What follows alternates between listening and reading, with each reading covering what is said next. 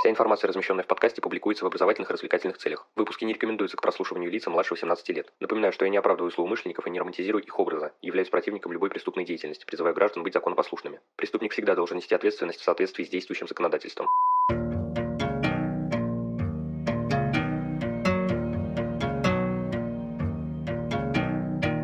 Всем привет, вы на канале Крим One, и сегодня мы поговорим о следах и механизме следообразования, какое значение они имеют при расследовании и раскрытии преступления и что вообще из себя представляют. В общем, без лишних слов, поехали! При совершении преступлений люди, которые так или иначе участвуют в происходящем, вносят различные изменения в материальную обстановку места происшествия, оставляя в ней, а также на различных объектах и лицах разнообразные следы. Являясь источником информации о произошедшем событии, следы позволяют разобраться в его сути, установить достаточно точно отдельные обстоятельства и роль каждого причастного к нему лица. Изучение механизмов следообразования преследует цель получения доказательственной информации об объекте, его действиях, когда речь идет о человеке или животном, или действиях с ним, приведших к образованию следа.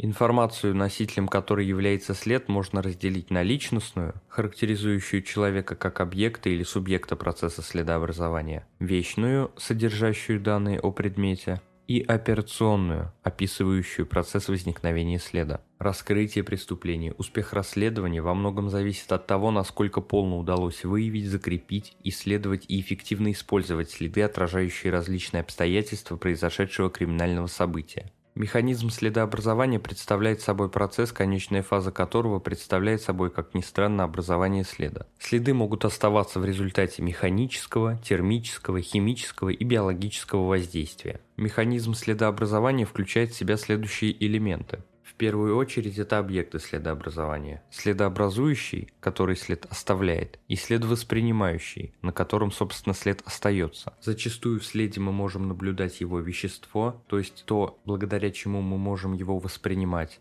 Завершающим же элементом, который является результатом взаимодействия между следообразующим и следовоспринимающим объектами, является следовой контакт. В общей форме механизм следообразования выглядит следующим образом. Воздействие на объекты следообразования приводит к их взаимодействию, в результате чего возникает следовой контакт. Он является своеобразной кульминацией процесса следообразования. Это момент взаимодействия поверхностей следообразующего и следовоспринимающего объектов, которые называются контактными. Если мы в качестве примера возьмем следы пальца на стакане, то следообразующим объектом будет непосредственно палец, следовоспринимающим – стакан, Веществом следа будет являться потожировое вещество, которое выделяется кожей человека, ну а результатом взаимодействия объектов будет являться следовой контакт, то есть прикосновение пальца к стакану. Различают несколько классификаций следовых контактов. В зависимости от источника энергии, вызвавшего образование следа, следовой контакт может быть активным или пассивным. В первом случае энергия исходит из самих объектов, например, при образовании следа обуви на Земле.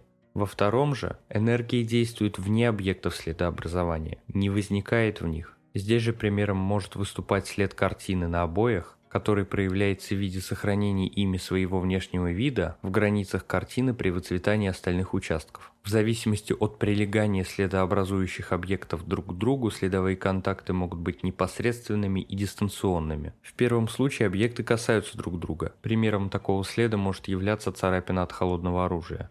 Во втором же случае объекты находятся на расстоянии. Для наглядности представьте себе участок земли зимой, на котором стоит автомобиль. Пока он там находится, он защищает поверхность земли от выпадения на нее снега, когда же машина уедет, мы точно будем знать, что на этом месте кто-то стоял. Участок земли без снега и будет являться следом от корпуса машины, который непосредственно не касался земли. В зависимости от количества следовоспринимающих объектов следовые контакты делятся на однослойные и многослойные. В первом случае отображение образуется только на одном из объектов следообразования, например, след пальца руки на поверхности стола, а во втором на нескольких, расположенных один за другим. Примером такого следового контакта является удар ножом в одетого человека. След от него останется как на одежде, так и на плоти. В зависимости от двусторонней направленности следового контакта, он может быть односторонним или обоюдным. Если мы молотком ударим по пластилину, то след останется только на пластилине. В случае же столкновения двух автомобилей, следовой контакт отразится на них обоих. Ну и завершающая классификация следовых контактов применимая к многослойным следовоспринимающим объектам, разделяет следовые контакты на промежуточные и аппликационные.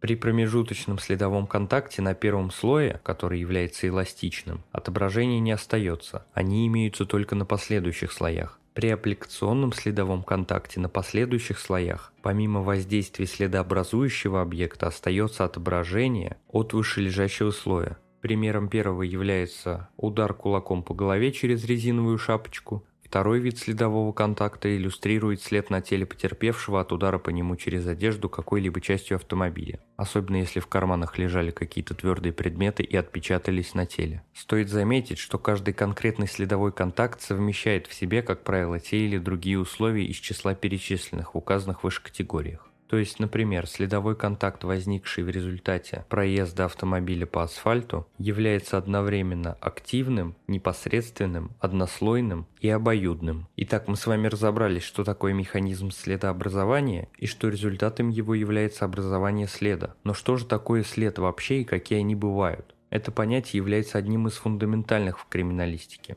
Существует отдельное учение о следах, следоведение. В рамках него первичным термином являются следы преступления, то есть следы в широком смысле. Они представляют собой любые изменения в материальной среде, возникшие в результате совершенного преступления. Эти изменения могут быть двух видов. Идеальные, представляющие собой отпечатки событий в сознании людей, и материальные, отпечатки событий на предметах, изменения обстановки. Механизм возникновения идеальных изменений и сами эти изменения, как мысленные образы в сознании людей, участников или посторонних наблюдателей события, являются объектом исследования криминалистики лишь отчасти, поскольку она черпает основные данные об этих процессах из психологии, физиологии и других наук о человеке. С учетом механизма и характера следообразования материальные следы подразделяются на три основные группы – следы отображения, следы предмета и следы вещества. Первые представляют собой материально фиксированное отображение внешнего строения и иных свойств объекта, а также условий и механизма самого следообразования. Следы предмета представляют собой различные материальные объекты, перемещенные, унесенные с места происшествия, либо там потерянные, оставленные преступником, потерпевшим или иными лицами. И, наконец, следы вещества